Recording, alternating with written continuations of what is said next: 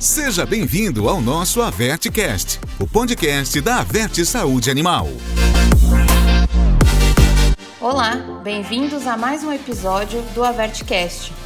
Eu sou Priscila Brabeck, gerente de produtos da Averte Saúde Animal, e hoje nós vamos falar de um tema super importante, o Março Amarelo. Março Amarelo é o mês do cuidado e prevenção de doenças renais em cães e gatos. E eu tenho aqui hoje dois convidados especiais o Dr. Luciano Giovannini. Ele tem mestrado e doutorado em clínica médica, especialista em clínica médica de cães e gatos, atendimento especializado em nefrologia e urologia de cães e gatos na Uniquipet, nefrologia e urologia, coordenador do curso de especialização em nefrologia e urologia em pequenos animais da Anclivepa São Paulo, presidente do Colégio Brasileiro de Nefrologia e Urologia Veterinárias. E a doutora Vandréia Mendes, ela é médica veterinária com mestrado e doutorado em nutrição animal, membro do Colégio Brasileiro de Nefrologia e Urologia Veterinárias, do Colégio Brasileiro de Nutrição Animal e da Sociedade Brasileira de Nutrição e Nutrologia de Cães e Gatos. Tem experiência nas áreas de clínica e nutrologia de cães e gatos, docência e pesquisa, indústria pet, indústria farmacêutica e atualmente é a gerente técnica veterinária na Biolab Farmacêutica, na Averte Saúde Animal. Doutor Luciano, doutora Vandréia, sejam muito bem-vindos. Obrigado, Priscila, pela apresentação. Obrigado, Luciano, aí por estar aí com a gente é, nesse momento tão especial aí do Março Amarelo. Eu que agradeço o convite. Obrigado, Priscila. Obrigado, Vandréia. É, o convite da da Verte para a gente poder conversar um pouco, né, sobre a tal da nefroproteção ou renoproteção e, e acho que é o mês o mês adequado para esse assunto, né, porque estamos no, no março amarelo. E doutor Luciana, aproveitando, né, que você citou a nefroproteção, renoproteção, é, qual é o, o tema correto? Né? A gente ouve muito nefroproteção, renoproteção, qual é o usual para a gente é, falar sobre a proteção dos rins aqui? Olha, eu, eu não, não vejo grande distinção entre os dois uh, termos. Né? A gente pode falar tanto nefroproteção quanto renoproteção. É, em medicina se ouve muito uh, o termo medicina né, humana, ou muito o termo uh, renoproteção. Em veterinária, não, não sei os motivos, se adotou muito a nefroproteção, mas o conceito é o mesmo, né? Talvez o, o nefro, né? Então, para aqueles uh, de vocês que não estão familiarizados, né? O nefro ele remete muito ao néfron, né? E o néfron é a unidade funcional do rim, é aquela estrutura microscópica, né? Não é uma célula, é um conjunto de células, é uma uma estrutura microscópica, uh, que é ela que exerce a função dos rins. E claro que cães, gatos e seres humanos têm vários néfrons por rim. E, o, e a ação conjunta dos néfrons que faz a função do rim. Então, nefroproteção talvez remetesse mais à proteção do néfron, enquanto que renoproteção, proteção dos rins, mas no final das contas, a proposta é a mesma e é isso que a gente vai conversar um pouquinho hoje. E falando aqui também, né, dessa proteção dos rins, dos cães, dos gatos, quais são as estratégias que podem ser adotadas para essa proteção? Então, aí, aí é interessante a gente conversar um pouquinho a respeito do néfron propriamente dito. Então, é, para contextualizar essa, essa conversa, ou, é, ou responder sua pergunta, Priscila, é, então, como eu acabei de comentar, né? O néfron, o, o rim, perdão, dos cães, ele é composto aí por volta de 400, 500 mil néfrons, né? Os rins, do, os rins dos gatos, por sua vez, cada rim de gato é composto por volta aí de 200 mil néfrons. E uh, seres humanos, né, isso para a gente fazer uma comparação, uh, nós, seres humanos, temos um milhão de néfrons por rim. Né? Então, 400 mil néfrons por rim nos cães, 200 mil néfrons por rim nos gatos e um milhão de néfrons por, por rins, uh, por rim nos, nos seres humanos. É, outra, outra, outro contexto importante é assim, à medida que perdemos néfrons, então nós nascemos supostamente, seres humanos, com um milhão de, dois milhões de néfrons no total. Um milhão por rim, muito bem. A gente não morre com um milhão de néfrons por rim, a gente morre com menos néfrons por rim. Então, à medida que envelhecemos, à medida, à medida que vamos vivendo, à medida que vamos sofrendo outras doenças, contexto de outras doenças, é possível que o nosso número de néfrons, e agora quando eu falo nosso, somos nós, seres humanos, os cães e os gatos. Então, o nosso número de néfrons vai se reduzindo ao longo da vida. É por isso, por isso que frequentemente o, o paciente idoso, tanto cão quanto gato quanto ser humano, ele é doente renal, porque ele tem menos néfrons, né? Então eu já vou falar um pouco mais disso. Então a, a ideia de a gente, primeiro, entender esse conceito da nefroproteção é, é buscar formas ao longo da vida que nos faça ou nos façam perder menos néfrons. Então, se a gente consegue reduzir a perda de néfrons conforme vamos vivendo, certamente chegamos lá na senilidade com maior número de néfrons e um comprometimento funcional renal menor. É, outro, outro contexto importante aqui para a gente reforçar é: uh, temos lá um milhão de néfrons por rim, muito bem. Não imaginem que esses néfrons estejam trabalhando no máximo da sua capacidade a cada segundo. Então, existe um ajuste funcional desses néfrons e isso mantém a função renal no seu total. Muito bem. Imaginem que, com o tempo que se perde número de néfrons, aí sim a gente chama de néfron remanescente, aquele néfron que ainda está lá funcional. Mas os outros néfrons, um número aí uh, uma porcentagem do, dos outros néfrons se foi, né? Então, o, o néfron, ele não regenera, ele não se recupera. Então, uma vez perdido o néfron, não volta. Muito bem. E aí, o néfron remanescente, ele começa a ter que fazer o papel dele, de função, e também dos, dos néfrons que estão faltando. Então, é, supostamente, quando uh, os cães ou gatos né, perdem 75% dos números de néfrons, ou seja, 3 quartos. Então, imaginem os dois rins, né, composto pela, por 100% de néfrons, e agora a gente só tem 25% desses néfrons funcionando. É, ou seja, um quarto. Então, seria, para ficar mais fácil a fração aí, mental, né, para a gente gerar esse raciocínio, seria como se um quarto de rim estivesse funcionando. Os outros três quartos de rim não funcionam mais. Muito bem. Nesse momento, o néfron remanescente ele passa a exercer a função uh, exagerada, ou ele precisa funcionar uh, compondo os outros três quartos de números de néfrons que não estão funcionando. Então, nesse momento que muitos dos exames de sangue começam a se modificar. E por isso que se fala muito que os marcadores de doença renal, como a creatinina, no nosso caso na veterinária, como o SDMA, eles são tardios. Por que, que eles são tardios? Porque, em média, eles só começam a aumentar quando três quartos dos néfrons não funcionam mais.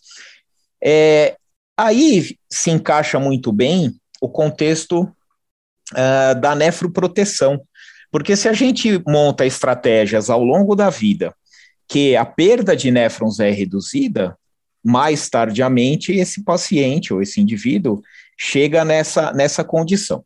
Então, na, na, na medicina humana, né, que se fala uh, desse assunto de nefroproteção, a veterinária também, né, mas aí nos últimos 15 para 20 anos que esse assunto vem mais à tona, né, então na medicina eles têm uma publicação, né, do do Brazilian Journal of Nephrology, que é lá de 2005, em que eles abordam a renoproteção, né? É, aí o, o, que eles conceituam ali, né? Nefroproteção ou renoproteção? Então são os recursos que são usados tanto é, de ação médica quanto de prevenção médica ou de orientação médica que servem para interromper ou pelo menos lentificar a progressão da doença renal crônica, ou seja, a progressão da perda de néfrons. Porque nesse exemplo que eu estava dando, conforme o néfron remanescente passa a exercer mais da sua função, é como se ele fosse, é, ele passa a ter uma hiperfunção, né? Isso, num primeiro momento, é bem-vindo, por quê? Porque a função renal no seu todo fica preservada e o paciente não mostra nada. Mas com o tempo, esse néfron que está hiperfuncional, funcionando em excesso, ele também vai embora. Ele também deixa de funcionar, ele também uh, deixa de existir. E aí cai no conceito da autoperpetuação, da autoprogressão da doença renal crônica. E aí esse indivíduo passa a apresentar, esse paciente passa a apresentar sintomas, manifestação da doença. Então, isso tudo é, é importante entendermos, por quê? Porque a doença renal crônica ela é muito silenciosa. Então, acho que, acho que eu consegui ilustrar isso para vocês. Ou seja, como o néfron remanescente ele faz o papel dos néfrons que não funcionam mais, a função renal se mantém estável. Muito bem. O paciente não mostra nada, mas ele já é doente renal. Aí, como esse néfron remanescente ele também vai se comprometer num prazo menor, aí sim o paciente começa a mostrar sintomas.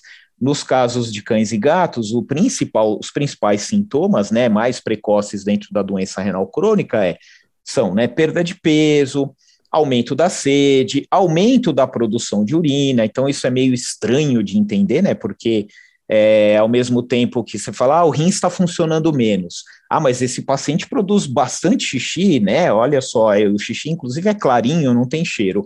É exatamente por isso. Esse rim, que agora está perdendo sua capacidade funcional íntegra, né? Ele começa a excretar mais urina. Então, por que, que eu estou contextualizando todo esse conceito? É, primeiro, porque a doença renal crônica é silenciosa, como eu já falei. Segundo, porque a doença renal crônica é autoperpetuante, ela é progressiva por si só, né? Uh, e terceiro, que as consequências da doença renal crônica, ou seja, esse paciente, porque é doente renal crônico, ele pode, como eu já falei, perder peso, aumentar a produção de urina, e por aumentar a produção de urina, ele pode desidratar, e se ele desidrata, ele vai uh, comprometer ainda mais a função dos rins. Esse paciente com doença renal crônica, ele pode apresentar hipertensão arterial sistêmica, ou seja, ser hipertenso. Isso também vai prejudicar os rins dele. Esse paciente com doença renal crônica e cães e gatos, seres humanos é, é muito parecido, é claro que aqui estamos falando de cães e gatos porque somos veterinários, né? É, então, cães e gatos com doença renal crônica começam a acumular, digamos assim, fósforo na circulação, o elemento fósforo, e já, já se sabe, né, isso com dados uh, de estudos importantes, que o acúmulo do fósforo na circulação faz com que eles vivam menos, ou seja, que a doença renal crônica é, progrida mais rápido, então, aqui eu estou pontuando alguns aspectos que são consequência da doença renal crônica e vão fazer com que o paciente se mostre mais doente e viva menos tempo.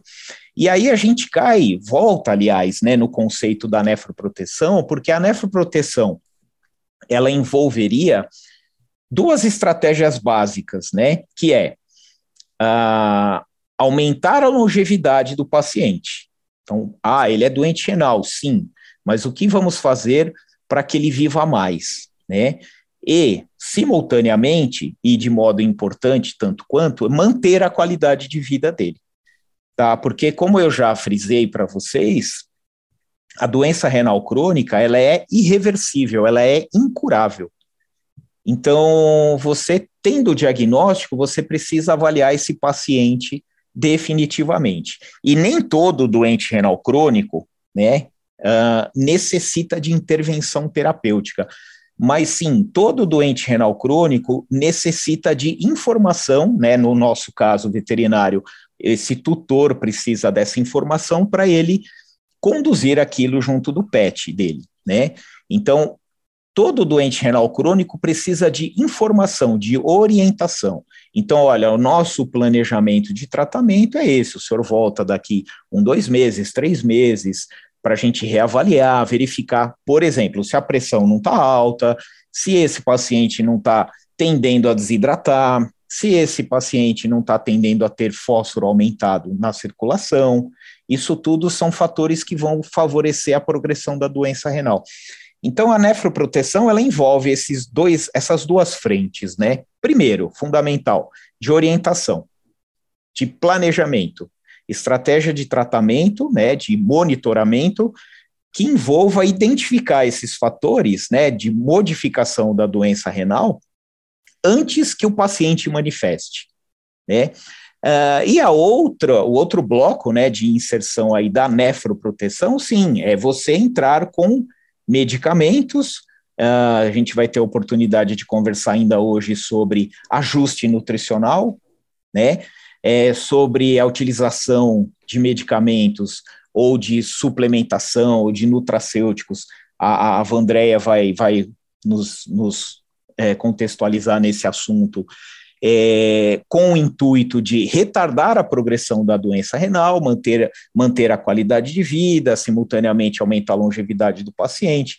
Então, é, é muito importante né, que o colega médico veterinário, ele tem a noção desses conceitos de, a gente chama de fisiopatologia da doença, né? Então, da fisiopatologia da doença renal crônica, que ele entenda a importância de fazer o diagnóstico precoce. E a partir do diagnóstico, ele montar estratégias de monitoramento desse paciente, porque a, a nefroproteção em si, ela não implica só no uso de medicamentos, e sim na base, né, na partida, na montagem de uma estratégia que vislumbre esses, esses objetivos que eu comentei com vocês. E doutor Luciano, é, algumas raças, né, são duas perguntas aqui. Primeiro, algumas raças, elas são realmente mais predispostas a desenvolverem a doença renal crônica. E nós escutamos muito sobre os gatos. Né? Ah, os gatos é, precisamos proteger os rins, eles precisam tomar mais água, eles precisam, é, durante a sua vida, é, ter métodos para conseguir ter uma ingestão maior de água, porque ele vai desenvolver uma doença renal. É, isso realmente é fato, né? Os gatos eles são mais predispostos a desenvolverem também a doença renal crônica? Uh, sim, é, isso, isso é verdadeiro, mas é, é importante que, que o, a nossa audiência entenda que são diferentes formas, ou a gente chama de fatores uh, indutores de doença renal, ou fatores uh, predisponentes para fatores de risco para que se desenvolva doença renal crônica, tá? Então, estamos falando de doença renal crônica, porque existe ainda o contexto da doença renal aguda, que é outra, outra, eu costumo dizer que são capítulos diferentes do mesmo livro, né? Então, é, são, são é, conceitos que eles se intrincam, eles é, se unem em algumas, alguns aspectos, mas de, de modo geral eles são diferentes. Então, fatores de risco para doença renal crônica. A gente tem sim fatores raciais, tá? Um bom exemplo, tá? Bom exemplo como exemplo, né? Infelizmente, para esses pacientes, nem tanto. Então, os gatos persas, né? Os gatos persas, com bastante frequência, eles nascem com doença renal policística. Então, eles têm cistos renais, eles nascem assim, tá? Tem fator hereditário, vem lá dos pais, dos avós, etc. E eles nascem com cistos renais. Então, é, esse seria um fator racial, né, que se vê bastante em gato persa. É, falando de cães, existem raças, ainda não se demonstrou de fato é, fatores hereditários, congênitos ou né, relacionados, mas se observa na prática clínica algumas raças como o Shih Tzu, o Lhasa Apso, uh, o Golden Retriever, o Labrador, né, é, que são raças que com uma certa frequência, costumam também nascer com doença renal. Então, aqui é, aqui é importante a gente contextualizar outra questão, tá? Eu estou falando, por exemplo, doença renal policística, os, o rim, que imaginem que o rim ele tem que ser maciço. Então, imagina aí só por comparação, tá? Não tem nada a ver com uma maçã. Mas imagine uma maçã. A maçã ela é maciça, ela é preenchida no seu interior todo, né? Agora, se você cortar uma maçã e ela está cheia de buracos dentro, é, ela não está maciça. Então, uma doença renal policística, ela envolveria a presença de buracos, cistos dentro dos rins. De modo geral, esses cistos são preenchidos com líquido, né? Então, ali nesse espaço do cisto, não tem néfron, não tem tecido funcional, né? Só que aí você olha, e isso, isso se observa em algumas raças de cães, não a doença renal policística, mas a fibrose. Então, eu costumo dizer assim: um cão que tem um ano de idade, aí você fez a ultrassonografia abdominal dele, olhou os rins na ultrassonografia, muito bem. Aí você vê sinais de cicatriz nesses rins, para resumir, né? Então, tecnicamente, tem lá os nomes: é irregularidade de contorno, indefinição córtico medular, é, retração de cápsula e etc. Muito bem. Basicamente, o que está vendo são cicatrizes, são é, fibrose, tecido fibrótico. E um tecido de fibrose, um tecido de cicatriz, ele não é funcional, tá? Ele não tem células que estão funcionando na normalidade. Então, se você olha é, uma ultrassonografia abdominal e vê um rim nesse modelo, você pode afirmar que tem cicatriz, tem fibrose. É, não quer dizer que tenha perda de função, porque o que acontece, como eu já falei, o néfron remanescente, ele vai fazendo o papel dos néfrons que não existem mais.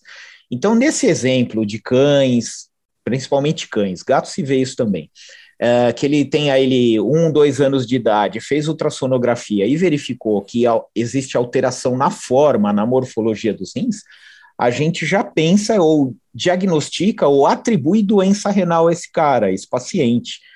É, aqui é importante frisar o seguinte: é uma doença mas ainda estamos na forma, na anatomia. Então, eu vou fazer outra analogia aqui, tá? Para que vocês entendam bem. Uh, uma, um cão que seja, um cão que tem uma artrose no joelho, tá? Então, você vai lá, você recebe esse cão, é, que é uma analogia, só para comparativo, tá? Então, não tem nada a ver artrose no joelho com doença renal.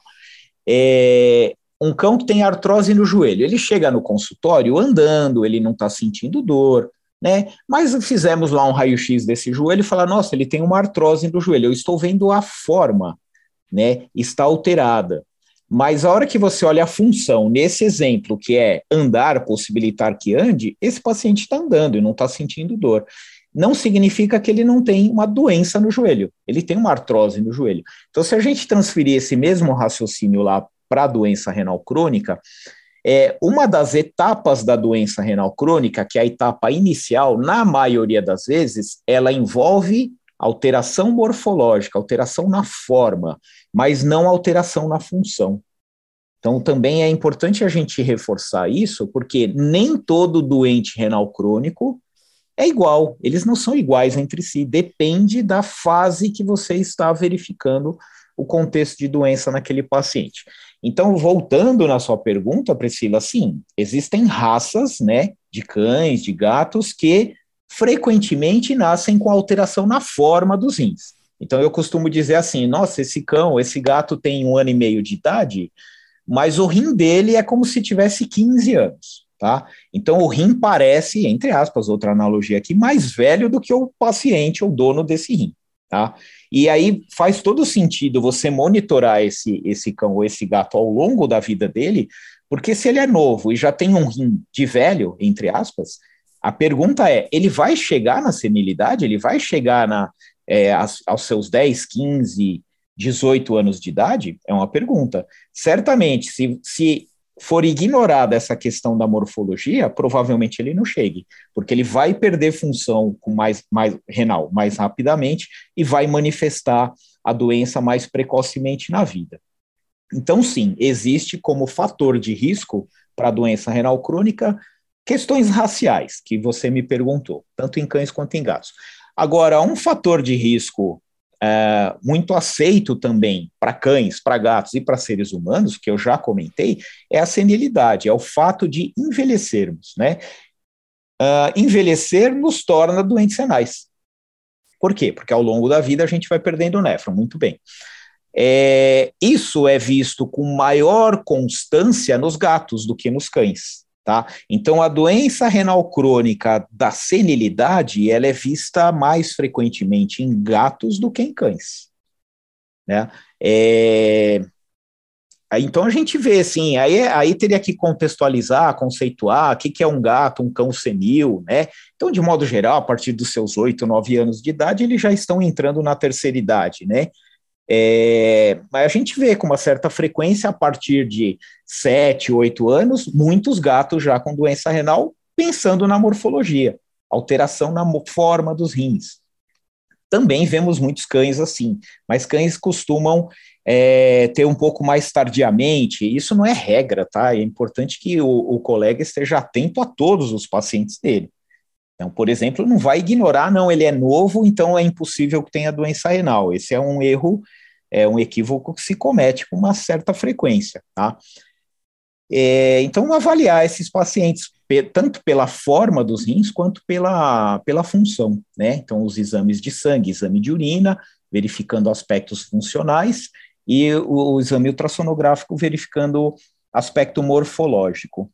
É, então, basicamente, é isso que a gente tem. E existe uma, um outro fator de risco importante para a doença renal crônica, é isso principalmente para os cães, que são as doenças infecciosas, né? Então, no Brasil, infelizmente, temos muitas, muitas regiões endêmicas para leishmaniose, né? E a leishmaniose é uma causa importantíssima de doença renal crônica em cães. Então, esses colegas né, que atuam em regiões que os cães têm muita leishmaniose, fiquem atentos, porque a maioria, se não todos esses pacientes, vão cursar com doença renal crônica. Então, é importante ele entender aspectos de fisiopatologia, é, de diagnóstico, os marcadores, para implementar aspectos de tratamento e é, consequentemente, implementar nefroproteção. Então, ó, só como exemplo, nesse modelo de leishmaniose causando doença renal crônica, o colega verificando se os, os pacientes deles, dele na rotina clínica têm leishmaniose, ele já está fazendo nefroproteção, porque se ele identificou a leishmaniose, ele já vai começar a vigiar contexto de doença renal nesse paciente. Não vai esperar esse paciente manifestar sintomas importantes da doença renal para nesse momento, que aí vai ser tardio, né, implementar aspectos de tratamento. Então, basicamente, Priscila, a gente tem esses fatores de risco aí, alguns fatores é, raciais, sim, é, a senilidade como fator de risco e doenças infecciosas, em cães, leishmaniose, as hemoparasitoses, né, que são as doenças do carrapato, é, em gatos se fala bastante é, da AIDS felina, da leucemia felina, como também fatores é, de risco para doença renal crônica. E, por exemplo, você recomenda o acompanhamento desses cães, gatos, a cada quanto tempo no médico veterinário? Por exemplo, se for uma alteração detectada apenas no ultrassom. Ah, ele é um cão jovem, um gato jovem, detectei uma alteração no ultrassom é, ali da, da morfologia do rim. Esses pacientes eles devem ser acompanhados a cada quanto tempo? Seis meses, um ano? Então, é, eu, eu sou muito eu sou famoso por algumas coisas e uma delas é o tal do depende, né? Porque eu, a maioria das respostas que eu dou é depende, né? Porque depende, depende da, do estádio da doença renal. Então, é, temos, né, para cães e para gatos, então tem, tem uma associação internacional de interesse renal, que é em inglês é a IRIS, né, IRIS, International Renal Interest Society, uh, que ela nos ajuda, né, o mundo, né, a nortear aspectos de diagnóstico e monitoramento da doença renal crônica. Por esse motivo que é, existe a proposta do estadiamento da doença renal crônica. Então, basicamente, temos quatro estádios, né? O estádio 1, 2, o 3 e o 4.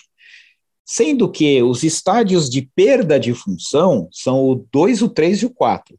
O estádio 1, é, estamos ainda na alteração na forma, na morfologia, mas os marcadores de perda de função, como creatinina e SDMA, exemplos, é, eles ainda estão normais.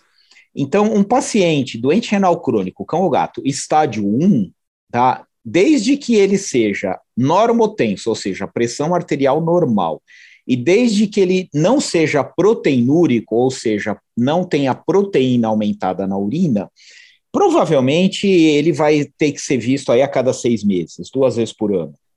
Tá? É, ah, não, ele é proteinúrico, a creatinina é normal, tem alteração na forma, é proteinúrico. Por exemplo, um cão aí com leishmaniose, é um bom exemplo, aliás, né? É, talvez até você ajustar o tratamento dele, é, vislumbrando ajustes da proteinúria, você precise, no primeiro momento, vê-lo mensal, aí depois ele está estável, está bem, você vai a cada dois, três meses, mas dificilmente você vai ver um paciente, mesmo estádio 1 proteinúrico, com intervalo maior do que três meses. Tá? É, quando a gente passa a considerar já perda de função, estádio 2, é, aí a creatinina já para cães ela vai estar tá entre 1,6, é, perdão, 1,4 miligramas por decilitro e 2,8 miligramas por decilitro. E para gatos ela vai estar entre 1,6 miligramas por decilitro e 2,8 miligramas por decilitro. É, de modo geral, aí também é interessante você ver esse paciente três vezes por ano, tá? É, ou seja, a cada quatro meses em média, desde que, de novo, ele não seja hipertenso e ele não seja proteinúrico. Estádio 3, talvez você precise vê-lo no mínimo quatro vezes por ano, ou seja, a cada três meses. Desde que o fósforo esteja no alvo, a pressão esteja adequada, esse paciente não tenha anemia, porque dependendo do que vai aparecendo, você precisa implementar ajuste de tratamento e vê-lo, inclusive, na semana que vem, por exemplo. Tá? E isso vale muito para o estádio 4, cuja a perda de função renal é importante. Então, o doente renais crônico estádio 4, eles têm uma perda funcional renal importante, né? É, de modo geral, no mínimo, você vai ter que ver esses pacientes mensal, tá? Mensalmente. Então tem essa relatividade toda. É, é complexo estabelecer um padrão que é, vá uh, cumprir com a necessidade de todos os doentes renais crônicos. Né? Então tem, tem esses itens aí, mas muito resumidamente, no mínimo, tá? No mínimo, é, estádio 1, duas vezes por ano, estádio 2, uh, ah, três vezes por ano, estádio 3, quatro vezes por ano, e estádio 4 a cada dois meses, então seis vezes por ano. Isso considerando pacientes estáveis, tá? Porque, é claro, eu, eu falo muito isso para os meus clientes, para os tutores dos meus pacientes. Falo, olha, então o nosso plano é daqui três meses você volta. Ah, entendi, entendeu? Legal, daqui três meses eu volto, muito bem. Mas se né, você notar que emagreceu, está menos disposto, está querendo comer menos, está aumentada a sede, você volta antes. E qualquer coisa que acontecer, você me liga. Né? Então é importante estabelecer essas duas frentes de, de, de monitoramento. Então, aquele monitoramento que se presta para você identificar se está tudo dentro do alvo, né? Ah, o paciente está super bem, está animado, está comendo, está mantendo peso, está dormindo bem, qualidade de vida 100%. Então, legal, volta daqui dois, três, quatro meses, depende de quem a gente está falando do estádio. Mas hum, descompensou, mostrou sinais de doença, volta antes. É, e por isso, né, a orientação que a gente sempre passa, né, aqui para os tutores é realmente, né, leve ao médico veterinário com frequência, só assim a gente consegue também fazer esse acompanhamento do animal, porque é, não é raro, né, ver o, o tutor levar quando é filhote, faz as vacinas e aí depois só leva quando começa a apresentar algum problema, né? Então, por isso, essa importância de sempre ter o acompanhamento do médico veterinário para já conseguir né, detectar ali algumas é, alterações no meio desse caminho, né? Como, como eu comentei, a doença renal crônica ali naquele início, estádio 1, estádio 2, ela é muito silenciosa. Isso é bom, né? Porque o paciente está com qualidade de vida, mas é ruim no sentido de que, como ele não mostra a doença, é, duas coisas acontecem. Ou as pessoas ignoram que ele está doente, o diagnóstico foi feito, mas você olha para o PET e fala, nossa, mas ele não tem nada. Então, eu acho que houve algum equívoco. Então, muito cuidado em interpretar dessa forma é, ou, né, ou ignoram ou demoram para levar, esperam manifestar sintoma. E geralmente eles vão manifestar sintomas importantes da doença renal no estádio 3 e no estádio 4. E lembrem que a doença é irreversível, ou seja, fez o diagnóstico no estádio 3, no estádio 4, vai ser estádio 3 e estádio 4. Ele não volta a ser estádio 2 e estádio 1. Então, por isso que a importância do diagnóstico precoce, da orientação precoce, isso também é nefroproteção, né? Exatamente.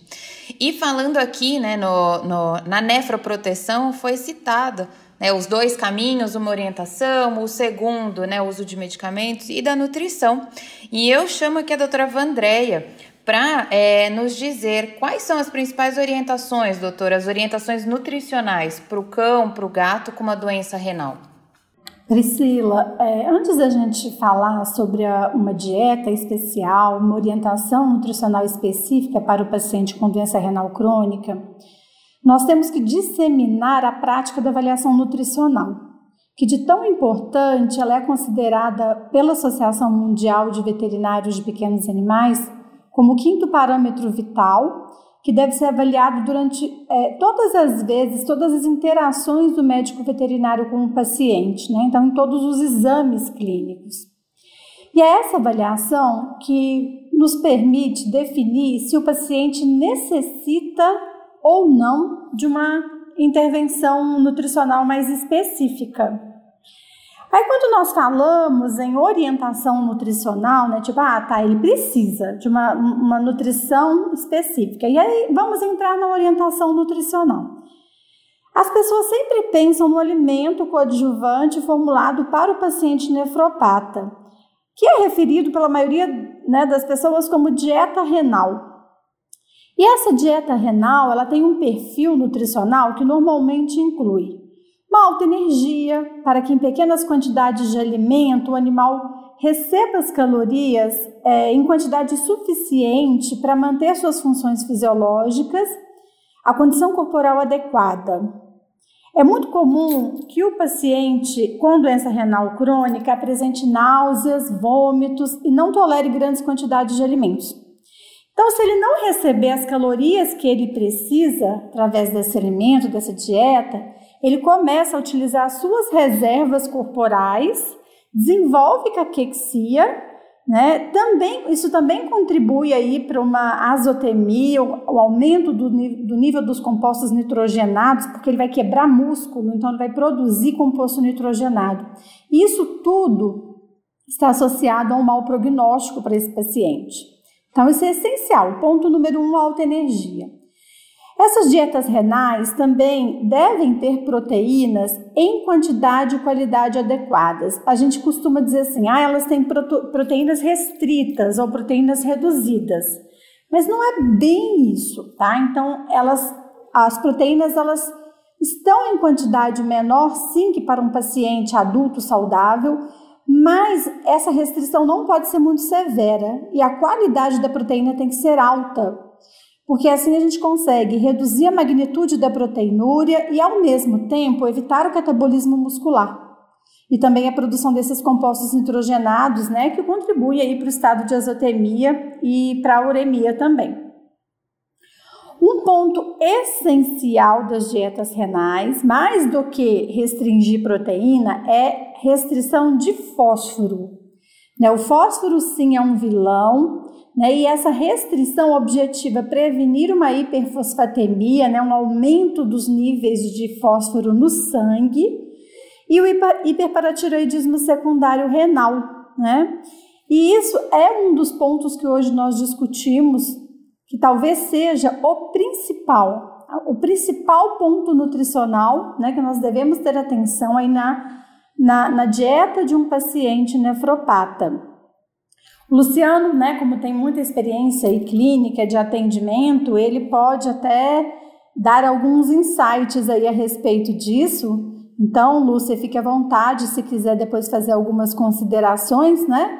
Mas é, eu, eu, eu considero o ponto principal de intervenção nutricional, restrição de fósforo. É, normalmente, uma dieta renal, ela também é alcalinizante, né? Ela e, e com, com, essa característica, a gente também tem o objetivo de prevenir a acidose metabólica, que causa muito mal para os animais e também leva a um prognóstico desfavorável. E essas dietas, elas também são enriquecidas com nutracêuticos, que minimizam as alterações metabólicas consequentes a um mau funcionamento renal e também auxiliam aí a fazer a nefroproteção. E tem um ponto que é a restrição de sódio, que ainda é praticada na maioria das dietas renais, tá? E a intenção seria o controle da hipertensão. Porém, essa prática é muito controversa, tem sido muito discutida, uma vez que é, os mecanismos causadores de hipertensão em cães e gatos são diferentes dos humanos. Então, o, mecanismo de controle também é diferente. Em seres humanos, é, é, os médicos né, recomendam a restrição de sódio para prevenir a hipertensão, mas nós não sabemos o quanto isso é eficaz em animais e tem também uma questão de segurança, né? A gente quer evitar uma ativação do sistema renina-angiotensina-aldosterona, que seria muito prejudicial para esse paciente. E eu estou falando em dieta renal, é, pensando primeiro numa dieta industrializada, mas nós também temos é, como opção o fornecimento de um alimento caseiro, tá? desde que esse alimento seja formulado por um nutrólogo veterinário. E ele deve ter o mesmo perfil que eu descrevi agora, né, para dieta renal industrializada. Tá? Não é qualquer dieta caseira, é uma dieta caseira, um alimento caseiro formulado com o perfil nutricional adequado para o paciente com doença renal crônica, para o cão e para o gato, né, que são perfis nutricionais um pouco diferentes, eles têm necessidades nutricionais diferentes. Bom, a dieta renal, seja ela industrializada ou caseira, ela pode beneficiar muito o nosso paciente, desde que ela seja de boa qualidade, bem formulada e instituída no momento correto. Isso é muito importante. Nem precocemente e nem tardiamente. Particularmente, eu não sou a favor de instituir uma, uma dieta renal no estágio 2 para a maioria dos animais, essa é uma recomendação, né, é, por exemplo, do, do Iris, mas é, na literatura há aí algumas publicações que contraindicam, que existe até umas publicações que falam de controvérsias da dieta renal, né? São duas publicações, uma fala é, os prós e outra fala dos contras. E não que, é, que, a, que seja que a gente seja contra uma dieta renal, mas o momento de instituição eu acho que é um fator crucial, tá? Então, é, como eu disse, eu não sou a favor de instituir a dieta precocemente, é, não sou a favor de instituí-la no estágio 2 para todos os pacientes. Eu penso que uma restrição proteica precoce, e eu considero o estágio 2 precoce para fazer uma restrição proteica, isso pode contribuir com a perda de massa muscular. Isso leva à caquexia e pode também levar à azotemia. Quando o animal quebra massa muscular, o principal componente liberado é o nitrogênio, né? Então ele pode não ter azotemia é, resultante da dieta, porque a gente restringiu a proteína, mas ela pode ser resultante da perda de massa muscular, né, endógena. Isso é tão grave quanto. Alguns animais, eles podem até precisar da dieta renal no estágio 2 e até mesmo no estágio 1, o que é mais raro, né? Mas, por exemplo, se ele apresentar uma hiperfosfatemia precoce aí no estágio 1, esses pacientes é, pre precisarão, de repente, da dieta renal e até mesmo do uso de, de um, um quelante de fósforo, por exemplo, né? Mas eu acho que esses casos devem ser tratados como exceções. E aí, novamente, eu enfatizo a importância da avaliação nutricional no diagnóstico de fatores de risco e na tomada de decisões. Nunca esquecer da avaliação nutricional. É, além do perfil nutricional do alimento, né, que a gente é, comentou até aqui, o animal também precisa consumir esse alimento em quantidade suficiente para suprir suas necessidades. Se ele não estiver comendo voluntariamente tudo que ele precisa, isso pode ser evidenciado por um monitoramento das sobras, por exemplo, né? Você sabe quanto você está dando e você vai pesar as sobras para ver o quanto o déficit, que, o déficit de ingestão que houve nessa é, para esse animal, para esse paciente. Também pode ser evidenciado por perda de peso e perda de massa muscular. Olha aí, a massa muscular, o peso, o score de condição corporal, eles são avaliados na avaliação nutricional. Né? Então, novamente, olha a importância dessa ferramenta que nós temos. Bom, e se a gente evidenciar né, que não há uma ingestão suficiente, que o animal está perdendo peso, massa muscular, pode ser necessário adotar o uso de sondas de alimentação interal. Mas eu não vou me aprofundar nesse, nesse tema, né? Isso dá um, um assunto para um outro podcast, né? E aí a gente pode até deixar para conversar sobre isso futuramente. Bom, e, e, eu gosto de enfatizar também que quando a gente fala em orientação, cuidados nutricionais, nós temos que lembrar que a dieta renal não é a única ferramenta oferecida pela nutrição. Né? A nutrição é muito rica, muito ampla, então nós temos outras ferramentas aí aplicáveis sem necessariamente ter que instituir uma dieta renal.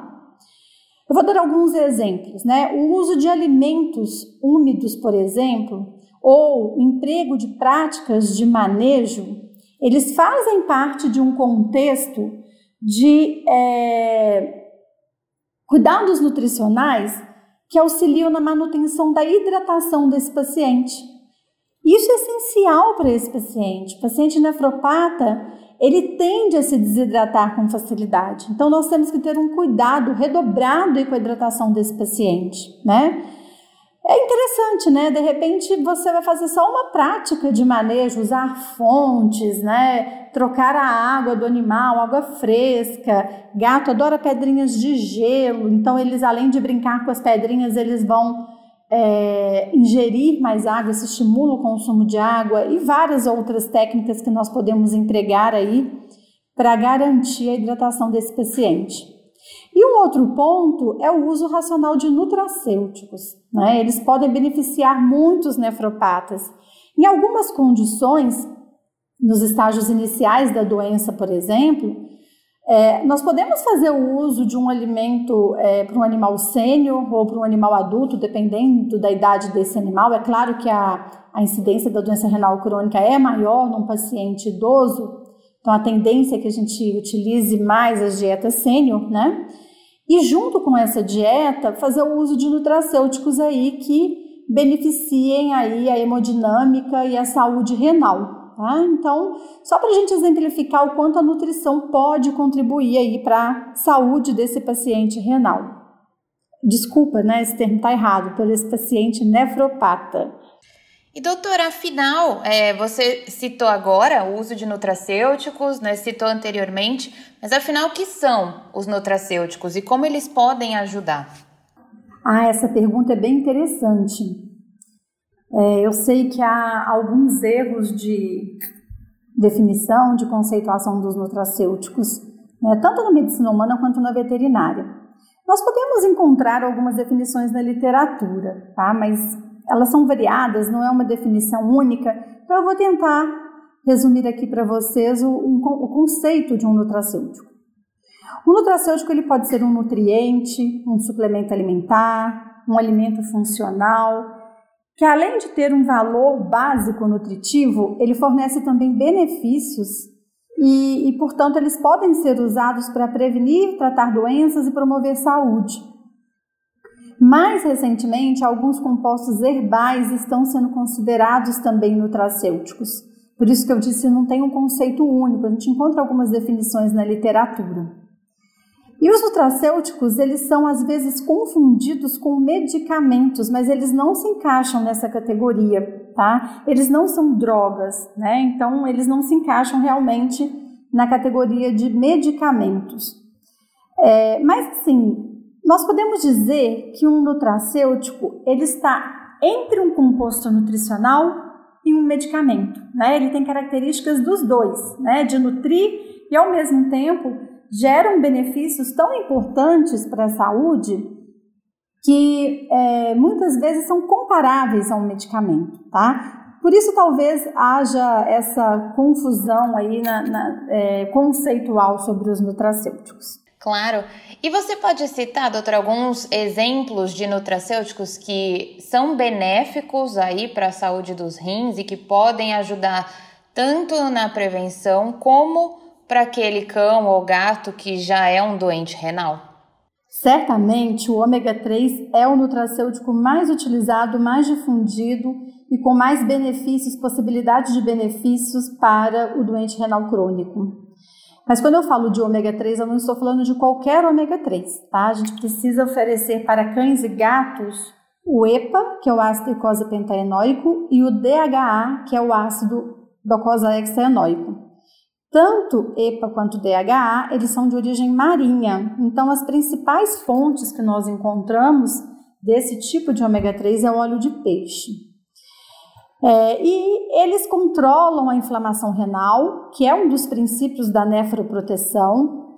Eles influenciam favoravelmente a hemodinâmica renal, auxiliam no controle da proteinúria, também na prevenção da hipertensão glomerular, podem ajudar a limitar a calcificação intrarrenal, que também é uma, uma alteração que leva à progressão da doença renal, né? Então a gente está fazendo a nefroproteção. E, além disso, eles controlam, auxiliam a controlar os níveis de colesterol, triglicérides e a prevenir a caquexia. Né? É claro que o ômega 3 sozinho não vai prevenir a caquexia. Eu preciso de uma nutrição adequada, eu preciso que o animal receba energia e proteína, fontes de proteína. Existem também nutracêuticos que vão fornecer essas proteínas, aminoácidos é, que favorecem aí a, a, a, o anabolismo, né, a formação de massa muscular, como por exemplo os aminoácidos de cadeia ramificada, os BCAAs né? Mas em conjunto com o ômega 3, nós temos aí a prevenção desse fator caquexia, né? Que é um fator de péssimo prognóstico para o animal, que normalmente leva é, ao óbito ou até mesmo a, a, escolha do tutor pela eutanásia, a decisão pela eutanásia. Então, que é muito importante ser controlada. Os antioxidantes também são muito utilizados, né, como a vitamina E, vitamina C, selênio, carotenoides, polifenóis, beta-caroteno. Tem alguns exemplos, claro, existem uma infinidade aí de substâncias com essa ação antioxidante. E eles auxiliam a minimizar o estresse oxidativo, que é a ação da, dos radicais livres sobre os rins. Então, dessa forma, eles contribuem aí para a redução, né, para desacelerar a progressão das lesões renais. E é interessante é, que há um estudo que demonstrou que a combinação de antioxidantes com o ômega 3 parece ser mais efetiva do que o uso desses nutrientes isoladamente. Então, a gente pode ter um efeito aí sinérgico entre ômega 3 e antioxidantes, quando utilizados juntos. Um ponto importante também para fazer nefroproteção né, é a correção de deficiências nutricionais, deficiências que possam contribuir com a progressão da doença renal crônica. Por exemplo, a correção da hipovitaminose D, da deficiência de vitamina D. Né? É, nós já temos aí estudos que demo, demonstram que a correção dessa deficiência melhora a regulação da paratireoide, né? reduz a secreção do paratormônio por essa tireoide e esse paratormônio ele é considerado uma toxina urêmica e ele está relacionado a um prognóstico ruim. Então deve ser corrigido.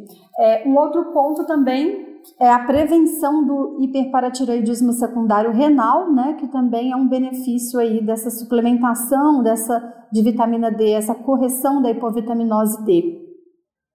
E ainda nesse contexto de hipovitaminoses, a gente tem que pensar nas vitaminas do complexo B, porque o doente renal crônico, ele frequentemente apresenta poliúria, né? Ele faz bastante xixi, e aí nós temos uma perda de vitaminas hidrossolúveis via urina. E as vitaminas do complexo B são vitaminas hidrossolúveis, né? E quando elas são perdidas em níveis que superam a reposição pelo alimento, né, a ingestão via alimento, é, nós temos aí uma interferência negativa na hematopoiese, que é o processo de formação de células sanguíneas.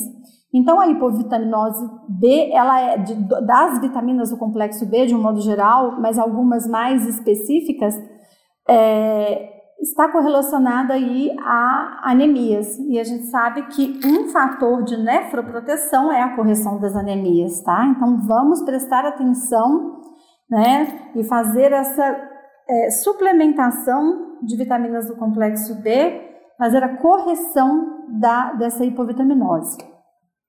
Ainda falando em, em correção de deficiências nutricionais, é, o paciente, o doente renal crônico, frequentemente apresenta hipocalemia, que é a deficiência de potássio. Agora, não mais uma vitamina, mas sim um mineral, o potássio, né? E é, essa deficiência de potássio, ela está correlacionada a várias alterações, inclusive a acidose metabólica. Ela também pode promover a progressão da doença renal crônica e alguns estudos correlacionam a um prognóstico ruim. Né? Então, ela é essencial que seja diagnosticada e corrigida. Em situações, situações graves de hipocalemia, o paciente pode precisar de uma reposição emergencial com cloreto de potássio, por via intravenosa, né? mas isso aí tem, tem que ser feito com o paciente internado. Após essa recuperação emergencial, a manutenção dos níveis de potássio da calemia deve ser feita por via dietética, né? ou pelo alimento, ou pela suplementação, ou por ambos. Né? Então, às vezes a gente faz uma modificação no, na alimentação, no alimento do animal, e ainda assim temos que fazer a suplementação de potássio. E é, uma excelente fonte né, de potássio é o citrato, o citrato de potássio, porque além de corrigir a hipocalemia, ele também auxilia a prevenir a acidose metabólica por outros mecanismos. Então, fica aí uma sugestão né, de uso do citrato de potássio.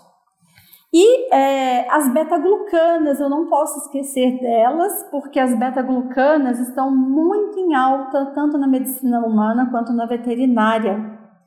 Beta-glucanas, elas têm um efeito imunoestimulante, anti-inflamatório, assim como o ômega 3, né, e atuam como prebióticos também. Então, assim, o efeito imunoestimulante é muito interessante para o doente renal crônico, porque muitas vezes ele tem uma imunossupressão aí secundária às alterações causadas pelo rim, secundária à doença renal crônica, e aí ele acaba tendo comorbidades. E é, fazer esse estímulo ao sistema imune é muito importante, é uma ferramenta, é, é uma, um, um objetivo muito importante.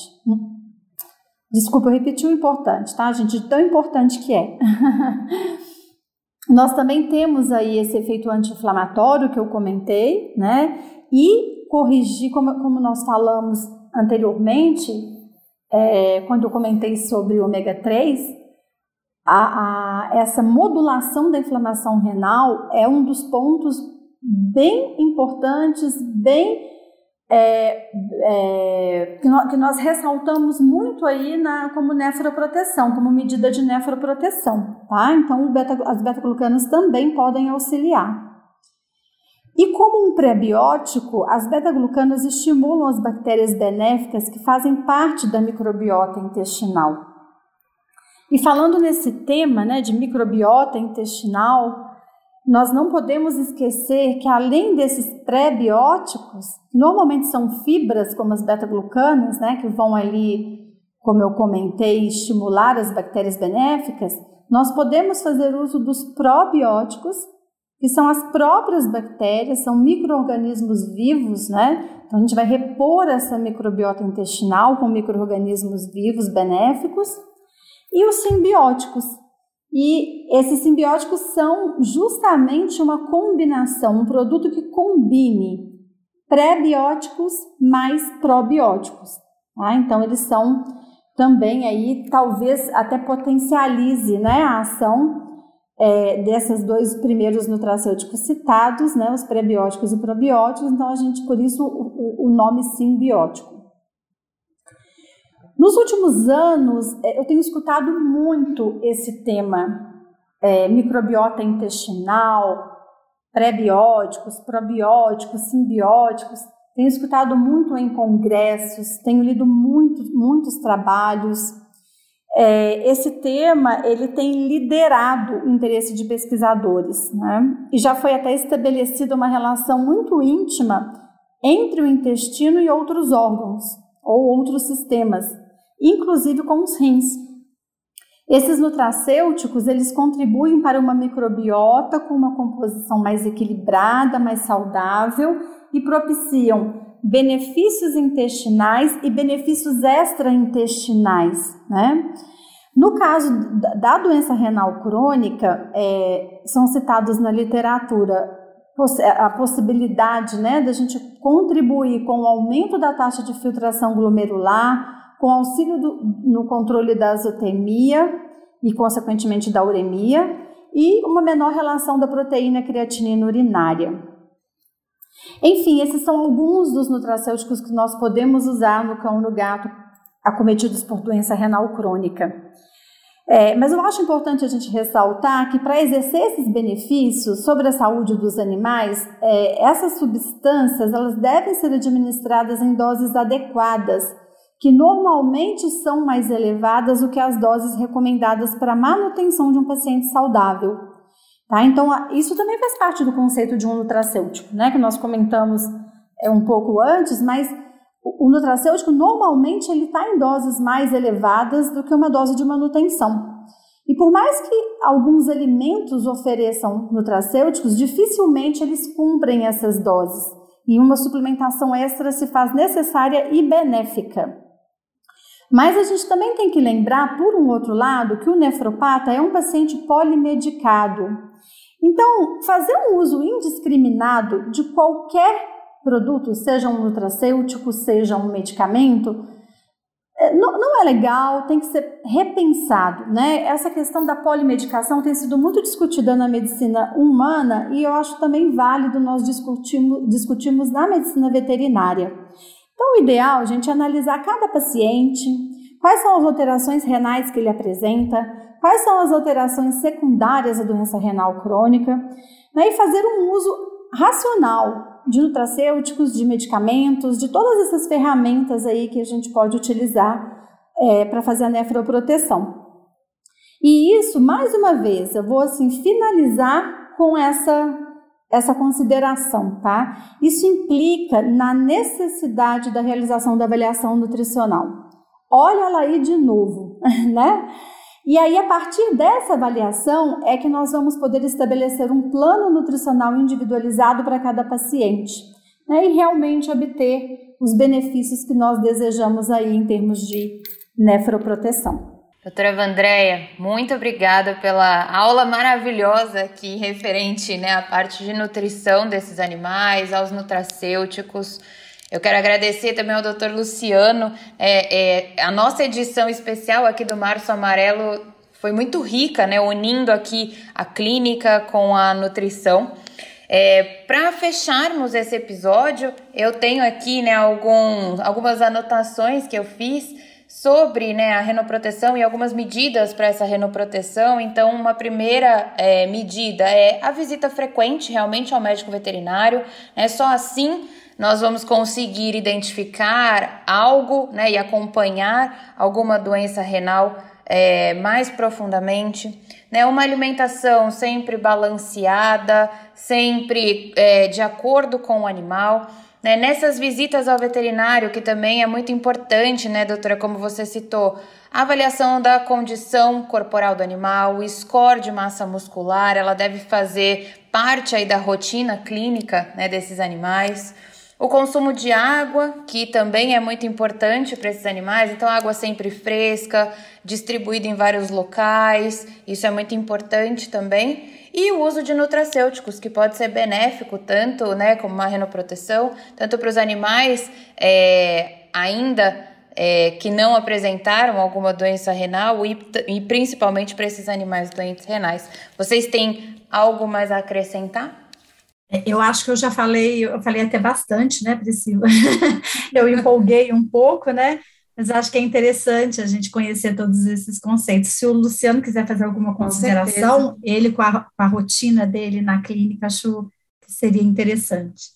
Eu, eu, eu queria só é, amarrar né, o, que, o que eu falei com o que você falou, Vandréia. Então, você citou né, é, o fósforo, você citou a proteinúria, você citou ah, o potássio, você reforçou muito né, é, a importância da, da condição é, nutricional desse paciente. Então, o score de condição corporal, o índice de massa muscular, é, a importância do balanceamento da dieta. Então, é, veja que são várias ferramentas, né, uh, que devem ser conhecidas para que a gente, né, nós profissionais da medicina veterinária, médicos veterinários de uh, cães e gatos, a gente implemente, né, o conceito da nefroproteção. Então, Sim. é um desafio enorme, né, mas a gente precisa saber é, estudar, buscar informação para saber utilizar essas ferramentas. Então, é, como você comentou do fósforo e,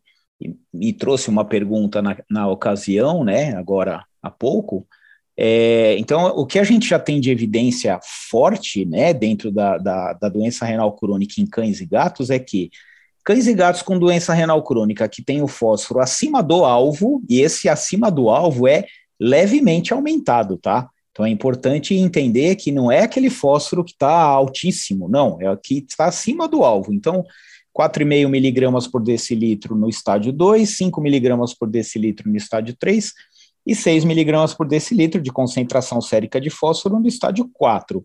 Se o fósforo estiver acima desses alvos, supostamente esse cão ou esse gato com doença renal crônica, ele tem é, chance de viver três vezes menos. A doença renal dele progride três vezes mais rapidamente. Então, o que fazer para, primeiro, implementar nefroproteção nesse exemplo? Eu preciso dosar o fósforo. Mas para que eu tenha um, uma, uma uma mensuração de fósforo adequado, eu, eu preciso ter esse paciente num contexto nutricional adequado. Então não adianta, né? Não adianta assim, o efeito é muito pior, né? O, a interpretação é muito pior. É, se você tem esse paciente comendo uma dieta desbalanceada, é, comendo inadequadamente, perdendo peso, aí você vai dosar o fósforo dele, certamente é alto. Né? Uhum. É, a hora que você tem o ajuste nutricional todo, e aí você dosa o fósforo e esse fósforo continua acima da referência, aí você tem o recurso de utilizar os quelantes intestinais, né? Então, hidróxido de alumínio, carbonato de cálcio, etc. Então, aqui fica um bom exemplo, né? Porque se uh, ignora-se, né? Caso se ignore a presença da hiperfosfatemia, esse paciente tem chance de evoluir três vezes mais rápido dentro da doença renal crônica. E a hora que você é, ajusta a fosfatemia dele, você supõe que ele vai viver três vezes mais. Então, é um bom exemplo de nefroproteção. E aí você citou vários outros, como a proteinúria e a utilização do ômega 3, né? Então, é, é bem interessante isso. O que, o que, o que eu, eu particularmente não gosto é de usar todos os recursos em todos os pacientes por via das dúvidas, sabe? Então Sim, você fala, ah, não, é doente renal, então vamos. Não, vamos fazer um combo doente renal. Exatamente, né? Isso. Então o colega ele tem que buscar o que está acontecendo especificamente naquele paciente dele e implementar é, aspectos de tratamento uh, ou mesmo de orientação e para que se vislumbre, né, ou se alcance esses objetivos básicos aí, que é aumentar a longevidade e manter qualidade de vida, né, do doente renal crônico. E evitar a polimedicação, né, Lu? Assim. Porque isso também tem a ver com qualidade de vida. Né? O animal Exatamente. que é o tempo todo acessado para uma medicação, é estressado, ele não tem qualidade de vida. Nem ele, nem o tutor. É, e isso envolve custo, não é barato tratar um doente renal crônico, né? Principalmente estádio 3 e estádio 4 é caro. E Sim. eu acho que o colega tem que pensar com, com essa questão também, não limitar recursos, né? Mas usar aqueles recursos que, de fato, existem evidências mais fortes aí que, que vão ajudar, né? evidências científicas, né? É, é, é, um desafio grande, é bastante conversa que a gente tem pela Sim, frente, é um né? desafio né? e é bem multidisciplinar, né? É um grande exemplo de, da medicina multidisciplinar. Com certeza. É, doutor Luciano, doutora Vandréia, mais uma vez eu quero agradecer aqui por esse episódio tão especial e recheado aqui de informações, é, unindo a clínica e a nutrição. Né, o nosso, a nossa edição aqui do Março Amarelo, né, como vocês falaram, é bem desafiador e se deixasse a gente ficava conversando aqui por mais né, um tempão, porque realmente tem muito assunto para ser falado. É, então, o meu muito obrigada e até um próximo episódio. Obrigada, Obrigado. Priscila. Obrigada, Luciano. Até obrigado, Priscila. Obrigado, Vandréia. Até a próxima. Você acabou de ouvir a Vertcast, o podcast da Verte Saúde Animal.